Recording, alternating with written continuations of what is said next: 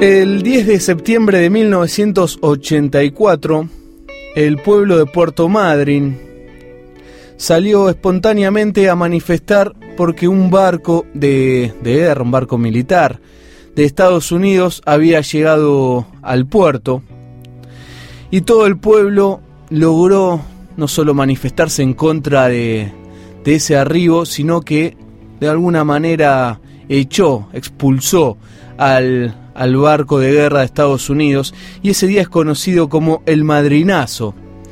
Fue el 10 de septiembre de 1984. Esta semana, buscando a quien podíamos entrevistar sobre, sobre esto, que nos cuente bien la historia, encontré un libro que se llama El Madrinazo, Desmalvinización y Memoria Colectiva, que además eh, fue publicado por el Centro de Veteranos de Guerra de Puerto Madryn y su autora es Mónica Durán, con quien estamos en comunicación. Mónica, muchas gracias por atendernos, muy amable, un honor que estés comunicado con nosotros. Hola, ¿qué tal? Un gusto para mí, todo lo contrario, la verdad que estoy muy contenta de poder comunicarme con ustedes y bueno, de que compartir el recuerdo de, este hecho histórico de acá patagónico. Bien, acá en Buenos Aires, eh, Mónica, no no es muy conocido eh, el madrinazo. Digo, también es parte de la desmalvinización, ocultar eh, aquella gran manifestación popular de Puerto Madryn. Eh, contanos qué pasó ese día, el 10 de septiembre de 1984. Bien, bueno, a ver, una, una, podríamos hacer una introducción, si se quiere, del tema. Por supuesto. Y comentar que el 10 de septiembre del 84 se produjo una movilización popular, como bien dicen ustedes, para expulsar del muelle Almirante Storni de la ciudad de Puerto Madryn, en la provincia de Chubut, a la flota naval norteamericana, que estaba compuesta por eh, cuatro buques de superficie y un submarino de propulsión nuclear, que eh, pidieron al gobierno argentino este, la autorización para poder arribar a algún puerto, ¿no es cierto? Y eh, bueno, y si bien el gobierno eh, autoriza, digamos, el arribo de esa flota que asigna al puerto de Madrid, la comunidad, frente a esa decisión política, toma la reacción de eh, evitar, digamos, que esa situación se produzca. De modo tal que, bueno, se genera un proceso de movilización que dura varios días, pero bueno, que de alguna manera cristaliza, podríamos decir, ese 10 de septiembre, cuando la comunidad se traslada personalmente, físicamente, digamos, hasta el muelle Almirante Storni y expulsa, ¿no?, eh, repudia la presencia norteamericana y logra que uno de esos buques, que era el que ya había amarrado, el buque insignia de, la flota de guerra, este, retroceda, digamos, frente a esa decisión y, bueno, y toda la flota completa se aleje sueltan amarras inclusive y que la flota se aleje de, las costas y bueno, que efectivamente no puedan esos barcos ni llegar al muelle ni descender la tripulación, que era el objetivo eh, que pretendía Estados Unidos en ese momento. Quien habla es Mónica Durán, eh, autora de El Madrinazo, Desmalvinización y Memoria Colectiva. Eh, ¿Y por qué fue tan eh, tan importante esa movilización, digamos, vos viéndolo hoy, ya ha pasado unos cuantos años, ¿por qué es tan simbólico y tan importante el madrinazo eh, para, para lo que es eh, el combate contra la desmalvinización? mira, hay, hay muchas lecturas, ¿no? Y tiene como muchas aristas este tema. Yo creo que una de las más significativas, tal vez en, en la región patagónica, es el modo en que eh, la guerra había, digamos, había, se había vivido por parte ¿no? de, las comunidades, de las ciudades patagónicas. En Puerto Madryn, por ejemplo, eh, hay un hecho previo, digamos, que, que enlaza de alguna manera directamente con, con, lo que fue esa reacción popular, que es que por Puerto Madryn eh, vuelven, digamos, al territorio continental el 80% de los soldados cuando regresan, ¿no? Después de lo que fue la guerra de Malvinas. Y, y ese mismo puerto eh, fue el lugar al que habían arribado los diferentes contingentes eh, de soldados. Uno de los más emblemáticos había sido el regreso del Canberra, ¿no? Que fue el primer buque que trajo a Puerto Madryn más de 4.000 soldados. Y tanto ese desembarco como los otros tres que sucedieron en las semanas posteriores eh, habían provocado también una situación, digamos, social de bastante convulsión, podríamos decir, porque en aquel entonces el gobierno militar eh, buscaba por todos los medios evitar que la comunidad este, se encuentre no con los soldados. Situación que fue, este, digamos, eh, confrontada, si se quiere, por la comunidad que salió a recibir a los soldados y de hecho ha generado muchas muchas memorias, digamos, no, en, en el recuerdo de esos soldados cuando llegan a Madrid. Esa experiencia social que había transcurrido hacía menos de dos años, eh, venía a confrontar de alguna manera, ¿no? O se hacía presente, mejor dicho, este, cuando llega la flota de guerra norteamericana y, lo que en general, eh, digamos, genera esa, esa repulsión de la comunidad es pensar que al mismo lugar donde habían llegado los soldados pretendía llegar la flota de guerra norteamericana con todo lo que Estados Unidos representaba, ¿no? O había representado en el desarrollo del conflicto bélico. De modo tal que esa creo yo que es uno de los principales motores, si se quiere, eh, que provocan la reacción de la comunidad, ¿no? No solo el recuerdo de la guerra, sino los modos en que esa guerra se habían vivido y a la vez la confrontación entre la memoria colectiva, como dice el subtítulo del libro, y la política de desmalvinización que sabemos que inicia con la dictadura, ¿no? Ahí al fin, digamos, de la dictadura militar, pero que bueno, también sabemos que claramente se hace visible eh, con la recuperación de la democracia y los y los primeros gobiernos democráticos, ¿no? Entonces eh, ahí es como que emerge, digamos, ese pasado reciente estaba muy presente en la memoria de la comunidad y bueno, fue uno de los principales motores, ¿no? Que generó esa indignación, digamos. Eh, bueno, esa es una lectura tal vez creo yo la más la más significativa, ¿no? Hablando en relación a Malvinas y la otra, bueno, que por ahí tiene que ver con la recuperación de la democracia, la capacidad de organizar un proceso de movilización muy interesante, eh, bueno, que de alguna manera este, tuvo su hecho más emblemático en esa movilización, digamos, fue el traslado, ¿no? a, la, al muelle para, para echar a los yanquis, como dicen, como dicen todos los vecinos este, cuyos testimonios hemos recuperado en esta publicación, eh, pero bueno, es, es, una lectura como más contemporánea, si se quiere, pensándolo desde la recuperación de la democracia, ¿no? Quien habla es Mónica Durán, autora de El Madrinazo, Desmalvinización y Memoria Colectiva. Allí en Puerto Madryn, este día, el 10 de septiembre, quedó como un día histórico, digo, ¿lo, lo celebran el 10 de septiembre? Sí, sí, sí, sí. Mira, desde el año 2009 eh, es un hecho que quedó incorporado, vamos a decir así, en el calendario oficial, es decir, en, en el calendario municipal ¿no? de la comunidad de Puerto Madryn es un hecho que desde el año 2009 todos los años se recuerda a través de diferentes actividades. ¿no? Eh, se ha buscado eh, incluirlo, digamos, de hecho en la currícula de la provincia, en los contenidos a enseñar en las escuelas, eh, bueno, básicamente con estas dos lecturas que yo te comentaba recién, y, y bueno, también que se haya recuperado fue eh, una lucha, podríamos decir así, ¿no? De, varios años, porque era un hecho que había quedado muy marcado en los protagonistas, pero a la vez muy invisibilizado, ¿no? Por los diferentes eh, gobiernos, ¿no? Y hablo acá a escala municipal, inclusive provincial. Eh, pero bueno, el hecho fue como no como digamos había sido tan significativo que son esas cosas que es imposible eh, entrar no era como una memoria subalterna digamos en la comunidad y bueno y fue como por ahí creo yo de pronto, ¿no? Le, eh, los escenarios políticos siempre van cambiando, ¿no? Los, procesos históricos más, más que los escenarios políticos.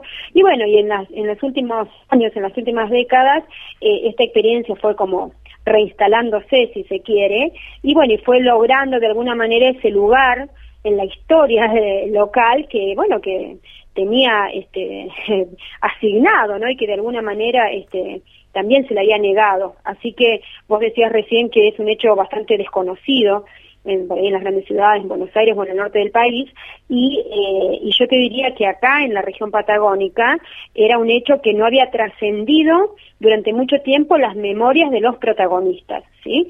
Lo que vino a hacer la investigación que yo realicé este, desde la universidad fue de alguna manera poner en valor y, darle al hecho eh, la, relevancia histórica en el contexto. Que en el que se fue dando y con todas las variables de análisis que que hacen que uno pueda mirarlo realmente como un hecho significativo, no solo en la historia de las ciudades, sino de la región patagónica en general. Eh, Mónica, ya que mencionaste eh, sobre el trabajo que, realizaste, recuerdo el libro El Madrinazo, Desmalvinización y Memoria Colectiva, eh, contanos sobre el libro, el libro, te pido disculpas por una cuestión, no, no, no, lo tuve en mis manos todavía, no, no, lo puedo conocer, te, tengo que, te tengo que preguntar, bueno, contanos sobre el libro, cómo es, por supuesto que trata del madrinazo, ¿no? Pero cómo lo trabajaste la investigación. Mira, eh, el libro es un libro que eh, por ahora lo, presentamos hace dos meses aproximadamente acá en, en la ciudad y en la zona. Eh, es un libro que está en distribución en principio solamente en nuestra provincia, por eso entiendo que, que no, este, no haya llegado a las manos de ustedes, pero bueno, ya podemos generar el, digamos, el modo de que puedan tener por lo menos un ejemplar, porque la verdad que es un libro que busca recuperar en esto de la desmalvinización y la memoria colectiva, recupera en realidad dos hechos importantes. Como te decía, por un lado, lo que fue el regreso de los soldados, ¿no? ya como prisioneros de guerra, digamos, con todas las políticas, las primeras políticas de desmalvinización, y después lo que es el madrinazo en sí mismo, ¿no? como un proceso, digamos, de movilización este que venía a confrontar la, la, la desmalvinización ya en democracia. El eje del trabajo básicamente son las políticas de desmalvinización, fijadas acá en, la región patagónica y por otro lado los modos en que la comunidad vivió la guerra y la posguerra, digamos, memorias urbanas de posguerra, ¿no? Es decir, eh, bueno, qué fue pasando, no solo en aquellos hechos puntuales, digamos, sino eh, qué, qué, nos pasó con estos cinco años, ¿no? Porque es un que, como decía recién, salió a la luz este año, de modo que han transcurrido 35 años de la guerra de Malvinas, 33 años del madrinazo, y bueno, y, la memoria también se va resignificando, ¿no? Los hechos se van resignificando y bueno, y también ese recorrido este, refleja el libro, sobre todo porque los testimonios así lo muestran, ¿no?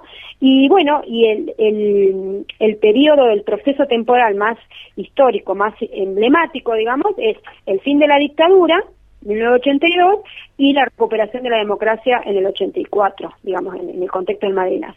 Ese contexto que además es bisagra, digamos, en la historia argentina, es el, el periodo, digamos, más emblemático del trabajo, ¿no? Y a partir de ahí, desmalvinización y memoria colectiva como dos puntos de tensión, digamos, en todo lo que fue este, la posguerra de Malvinas y el modo en que fue encarada esa posguerra tanto por parte del Estado no nacional como eh, por parte de la comunidad. Eh, y también, y también, perdón, eh, a partir del movimiento ¿no? de veteranos de Malvinas, porque esta es una publicación que, como bien decías vos, fue realizada a través del Centro de Veteranos de la ciudad de Puerto Madryn, y bueno, y para ellos también es muy importante, para todos, ¿no? Pero para ellos también es muy importante ver cómo ellos, como movimientos de veteranos, también han, han realizado, digamos, un recorrido identitario, histórico, que también está atravesado por estas experiencias comunitarias. Eh, Mónica, y además eh, eh, la importancia del madrinazo porque fue una expresión de, del pueblo genuina ante no solo esto que, que llegue un barco de guerra digo al puerto allí de Puerto Madryn sino un acto de soberanía no de bueno acá ustedes no, no, no son bienvenidos ustedes acá Totalmente. Y, y además eh, es, es, tan genuino, es, es, te digo, es fascinante. Para mí que lo estoy investigando durante muchos años y que trabajé mucho con historia oral, con documentación oficial, con las notas, ¿no? Porque, bueno, te hablaba hace rato del proceso de movilización que se había generado. Eh, es muy interesante ver cómo para los protagonistas el madrinazo fue un modo de ejercer soberanía territorial, ¿no? Porque dicen, eh, bueno, trato de transmitirte, ¿no? Parte de esos testimonios. Ellos dicen, acá no, o sea, en Puerto Madre no, en territorio argentino no, en, en nuestra ciudad no, acá bajaron nuestros soldados, ¿no? Es, como una frase recurrente, digamos, dentro de todos los testimonios. Y por otro lado, la soberanía popular, no en el sentido democrático, digamos, de participación, de decir, bueno, una cosa es lo que, lo que quiere el, el Estado, ¿no? El Estado argentino, el gobierno nacional, bueno, quien fuere, y otra cosa es la voluntad de los ciudadanos, ¿no? También es, también el madrinazo es eh, contra, digamos, el gobierno nacional en torno a las medidas que se estaban llevando adelante. Así que por eso te decía que es un, es un hecho que tiene como muchas aristas y lo más, eh, lo más eh, gráfico y, significativo, ¿no? De todo esto es que además de todas esas aristas, eh, eh, tiene también, confronta de alguna manera con el relato oficial del gobierno norteamericano. Y te explico por qué. Eh, la flota de guerra que llegaba en 1984 a Puerto Madryn formaba parte del operativo UNITAS 25, ¿sí? los famosos operativos UNITAS que realizaba Estados Unidos con las diferentes marinas de, los diferentes países latinoamericanos. El operativo UNITAS eh, del año 84 era justo el de las bodas de plata, era el vigésimo quinto operativo. Y entonces el gobierno norteamericano eh, publica, ahí a, los meses siguientes de, haberse realizado el operativo UNITAS, publica eh, un libro, ¿no? El UNITAS Silver, digamos, la, UNITAS de plata, y, eh, y es como un diario de viaje, digamos, ¿no? de todo lo que había significado ese UNITA, que había salido de Puerto Rico y había recorrido, este, había cruzado por el canal de Panamá, había atravesado todo el Pacífico y en su paso por el Atlántico este, pretendía eh, ingresar a aguas argentinas y, eh, y ellos omiten, vamos a decir, vamos a usar esa palabra, omiten lo que fue, eh, todo lo que fue su paso por, por nuestro país. Es decir, eh, ni siquiera, no es, no es, que lo niegan, o sea, lo omiten, no hacen referencia alguna a, bueno, a toda la crisis diplomática que generó la movilización del 84 porque tuvo mucha repercusión en el ámbito diplomático de nuestro país, en el ámbito del Congreso Nacional, o sea, tiene como muchas aristas muy significativas eh, omiten, digamos, toda esa historia, omiten el ingreso, digamos, al puerto de Madrid, omiten la repulsa de, la comunidad, eh, omiten un par de incidentes que se dieron acá, este, en, digamos, menores en, relación a, a todo lo que fue la movilización, ¿no? Pero muy significativos, como por ejemplo un accidente que tienen unos marines norteamericanos que eh, que son rápidamente enviados a Uruguay para ser atendidos y que este, ese hecho que quedó documentado acá en los diarios de la zona y demás, porque bueno, eh, fue una noticia que trascendió, obviamente, en el momento que sea todo el hermetismo, en su libro, en su versión, digamos, remiten como que ese hecho les aconteció cuando estuvieron en Uruguay y que por suerte, este, bueno, en Uruguay recibieron muy buena atención médica, etcétera, etcétera, ¿no? Entonces, uno que tiene los documentos eh, de acá y los diarios de la época, eh, es, muy fácil, digamos, ver que en esa versión norteamericana los hechos también están este, tergiversados. Así que la verdad que es sumamente interesante.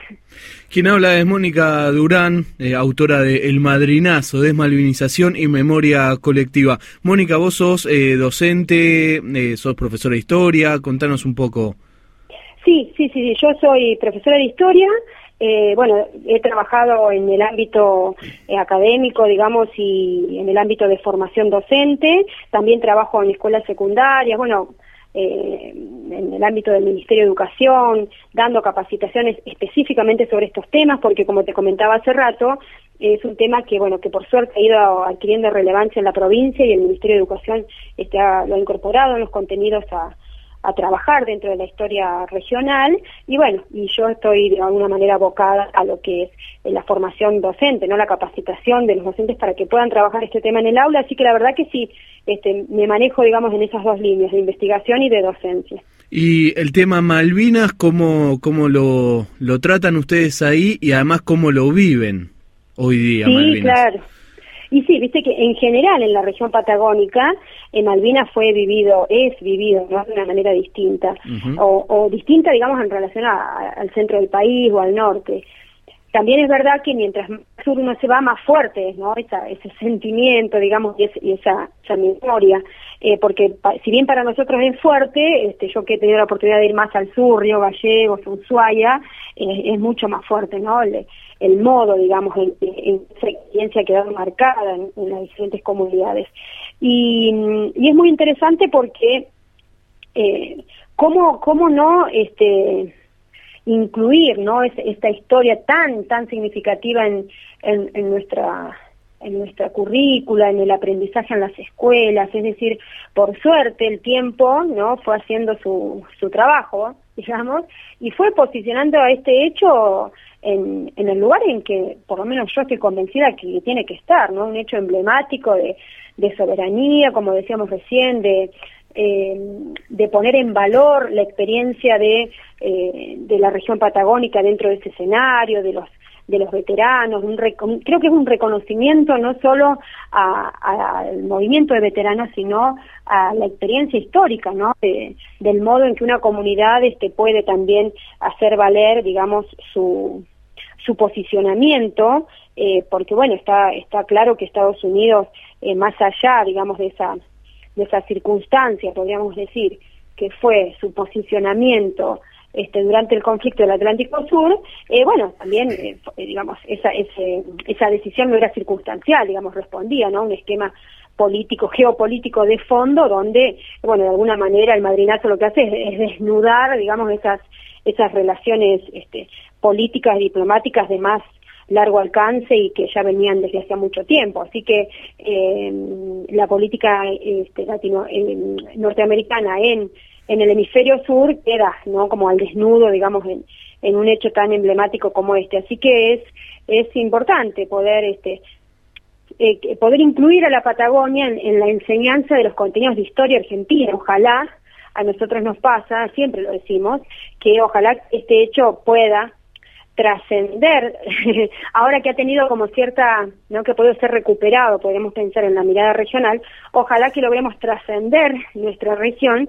y poder este, acercarlo al resto del país. Así que eh, yo les agradezco enormemente este espacio porque, bueno, también para nosotros este, este tipo de cosas son modos de acercar al resto de, la sociedad argentina estas historias tan tan significativas, ¿no?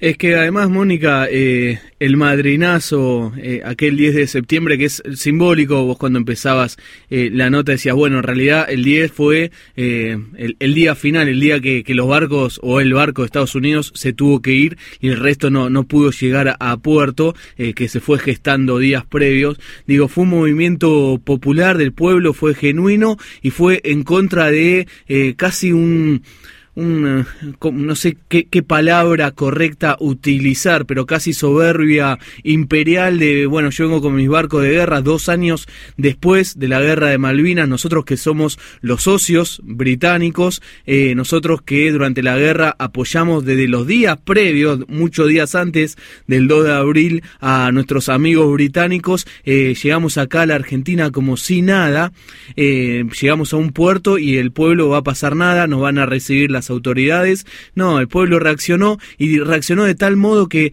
eh, los, los yanquis lo tuvieron que ocultar de ese libro que contabas vos de los 25 años de, de UNITAS. Ni siquiera pusieron que vinieron a la Argentina, digo, porque ustedes los humillaron, digo, pero los humillaron en el buen sentido de la palabra. Decirle, ustedes acá no son bien, eh, no son bienvenidos, ustedes acá no los queremos, porque de alguna manera son nuestros enemigos, ¿no? no por supuesto que no queremos más guerra, etcétera, pero son nuestros enemigos, ustedes son aliados de los tipos que están invadiendo nuestro territorio y fue el pueblo el que les dijo no, no fue un partido político, no fue, fue el pueblo eh, de Puerto Madryn el que salió a rechazar, digo, eh, el día de septiembre es un día épico y un día histórico para toda la República Argentina y por eso lo queríamos recatar. Y digo, entra en la desmalvinización. La desmalvinización necesita ocultar tanto lo que hicieron nuestros soldados en Malvinas como hizo el pueblo y hasta como hizo eh, el, pueblo de Puerto Madre, ¿no? De, rechazar buques de guerra, nada más y nada menos que de Estados Unidos. Un hecho histórico lo que hicieron ustedes.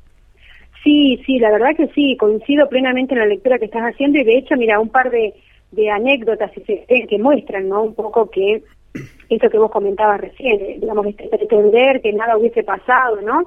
Eh, el operativo UNITAS había llegado años anteriores a la ciudad de Puerto Madryn, ¿no? Puerto Madryn tiene una condición geográfica, digamos, eh, eh, favorable a la llegada de, buques de gran calado, que es un puerto natural de aguas profundas, y que hace que, por ejemplo, al día de hoy eh, también sea lugar, digamos, destino turístico de muchos de los cruceros que andan por el mundo y que tienen en Puerto Madryn una parada, ¿no?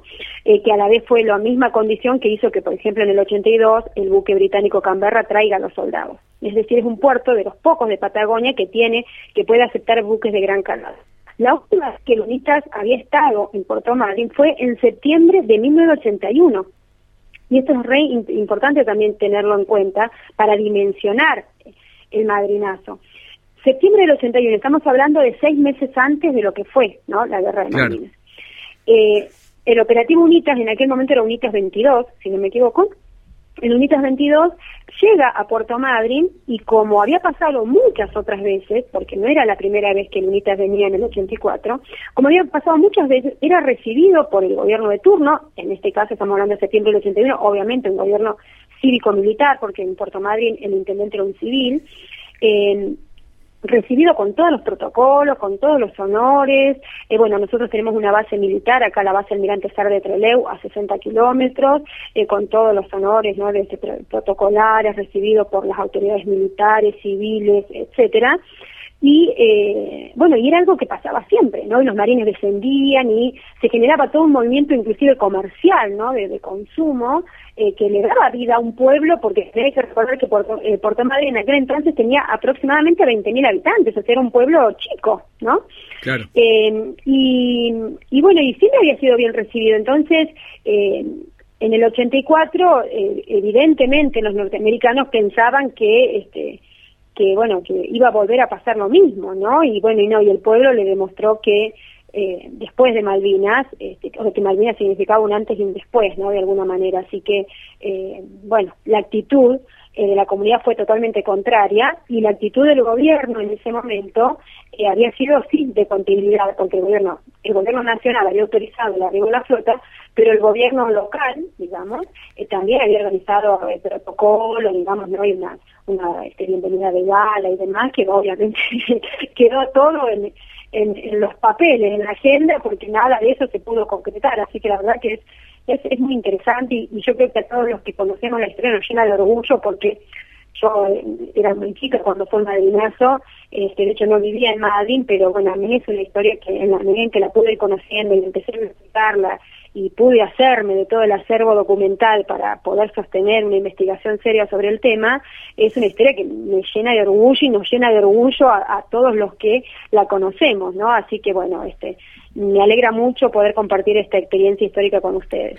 No, la verdad que, que ah, impresionante escucharte aprender del madrinazo porque la desmalvinización que tanto nos oculta, que, bueno, eh, lo, que, o como de la manera que ocultan a, a, nuestros soldados, los actos heroicos que realizaron, ocultan la noche que Puerto Madryn se quedó sin pan, ¿no? Eh, como todo Puerto Madryn salió a darle pan a los héroes de Malvinas que eh, regresaban de de, Malvinas, eh, cómo se oculta todo eso, la participación popular, ¿no? Esas cosas que tanto le molesta al establishment, a, los grandes pensadores, el, el movimiento popular. Bueno, el madrinazo fue eh, el pueblo de Puerto Madryn haciendo un acto de soberanía y un acto histórico que, que está dentro de, de las fechas patrias, lo tenemos que decir así. Eh, Mónica, para, para finalizar y agradecerte, quiero debatir un segundo con, contigo porque mencionaste un de de veces que nosotros eh, aquí en Buenos Aires estamos en el centro de, la República y ahí yo no comparto y quiero decirte por qué. Yo creo que ustedes están en el centro de la República porque somos un país bicontinental y llegamos hasta la Antártida y tenemos que tener esa mirada bicontinental porque los británicos que están en la provincia del Tierra del Fuego quieren ir por nuestra Antártida justamente. Es cierto, está muy bien tu corrección y comparto. Lo que pasa, viste, bueno, que venimos de décadas de, no de centralismo, en el totalmente. ¿no? de, la historia oficial y bueno y el discurso liberal y demás. Entonces, este, bueno, también eso nos atraviesa a nosotros que le damos batalla todo el tiempo, pero bueno, este, es cierto lo que decís y, y además, bueno, porque si hablamos puntualmente de lo que fue de lo que Malvinas significa no para nuestro país es verdad que este, que Patagonia tenía un rol central así que este coincido con lo que decís y, bueno y de alguna manera este este este recordatorio nosotros en la actividad del otro día el domingo eh, 10 de septiembre inauguramos unos murales acá en, la zona del predio al monumento. Eh, el monumento de las Malvinas de Madrid lo que tiene de significativo es que no solo es es el monumento al soldado y al caído este, sino que además es todo un predio temático, digamos, donde, donde se hace referencia al regreso de los soldados, al día que Madrid se quedó sin pan y al madrinazo. Entonces hay todo como un circuito histórico, si se quiere, lo que son las memorias de Malvinas. Y este año inauguramos en una de las paredes laterales, eh, un, eh, bueno, murales, diferentes murales alusivos al madrinazo. Así que es bueno, una manera también de poner en acción a, las jóvenes generaciones, a que los chicos no a través del arte puedan este, reflejar también esta experiencia histórica. Y, y bueno, este, en ese en ese desafío estamos porque todavía sigue siendo para nosotros hoy una una batalla la desmalvinización. Si hay que darle pelea todo el tiempo porque en los discursos perviven, ¿no? esas prácticas, digamos, este, y bueno, y sí, ojalá que el madrinazo pueda trascender nuestro espacio y que, y que bueno, y que con el paso del tiempo podamos, este, en todo nuestro país, en lo largo y ancho de nuestro país, podamos saber lo que fue el madrinazo y lo que significa para la comunidad local. El otro día en, el recordatorio uno, de los chicos este, del uno de los centros de estudiantes acá secundarios decía, eh, no poniendo en valor la experiencia de los vecinos, decía, bueno, en el 84 este, la comunidad de Madrid, el pueblo de Madrid le dijo no a los yanquis, eh, acá no los queremos, acá bajaron nuestros soldados, este, nuestro territorio no, y nosotros, decía, este, le vamos a seguir diciendo no en el presente y en el futuro, ¿no? Y es como que yo dije, wow, qué bueno, porque este, significa que, no es un hecho que quedó en el pasado, ¿no? Que, ojalá que las jóvenes generaciones y, y los chicos del futuro puedan sostener esta memoria, porque no es nada más que recordar el pasado, alguna cosa así, ¿no? A llorar, qué lindo, aquello, sino poder sostener, ¿no? Ese, ese posicionamiento, digamos, este, de hecho, por ahí lo más emblemático, lo más lindo para en el recuerdo es que para la gente de Madrid saber que desde ese día hasta hoy el operativo UNITAS nunca más volvió a Madrid, cuando antes del madrinazo venía todos los años, ¿no? Entonces es como decir, bueno, es como nosotros tenemos claro que a Madrid no, ni, ni aún en el, ni aún en un escenario distinto y demás, porque bueno, porque además es, es el puerto de Madrid es, como te decía, lugar histórico, porque acá llegaron nuestros soldados, entonces a veces nuestra manera de eh, sostener esa memoria. Eh, bueno, después los hechos este, políticos o diplomáticos, en todo caso, como siempre decimos, bueno, después este, los gobiernos verán si en otro puerto, no, pero nosotros acá tenemos claro que no. Así que bueno, ese es el último mensaje que me gustaría este, dejarles. Y no, y, ese mensaje es la verdad llena de orgullo, de orgullo a, muchos argentinos. 10 de septiembre de 1900, o, 1984 eh, es una especie de vuelta de obligado porque ustedes ejercieron soberanía contra buques extranjeros eh, militares. Así que felicitar también por, por aquello. Eh, Mónica, muchísimas gracias por la comunicación. Queremos el libro, así que después nos mensajearemos para para, poder conseguir eh, algún ejemplar, por favor, ¿eh? Sí, cómo no, por supuesto, por supuesto que sí, porque bueno, este siempre viene bien. Eh, este libro tuvo en principio el, principal objetivo para nosotros junto al Centro de Veteranos es que esta historia se difunda, se conozca, este y bueno, te decía, en principio lo pusimos en distribución acá en, la provincia, por no, precisamente por cuestiones de logística y distribución, que sabemos que todo implica siempre un gran desafío, más cuando uno está acá en el sur del país, pero bueno, es un libro que se está vendiendo muy bien y que este todo lo que sirva para difundir, nosotros sabemos que si llega a mano de ustedes es como, ¿no? Es como que se multiplica, digamos, hacen de gente multiplicadores de esta historia, así que por supuesto que ya vamos a coordinar por privado y poder enviarles por lo menos un ejemplar para que puedan tener ahí en, su programa, en su grupo de, trabajo y poder compartir esta historia con otros. Mónica, muchísimas gracias. No, por favor, gracias a ustedes y bueno, nada, les agradezco enormemente el, tiempo, el espacio y la valoración que hacen de estas experiencias patagónicas. Un uh, saludo a toda la audiencia. Un honor eh, de nuestra parte por haberte escuchado. Muchísimas gracias. Hablábamos con Mónica Durán, autora de El Madrinazo, Desmalvinización y Memoria Colectiva, libro publicado por el Centro Veterano de Guerra de Puerto Madrid. 10 de septiembre de 1984, el pueblo de Puerto Madryn echó a patadas a los buques yanquis que querían llegar al puerto.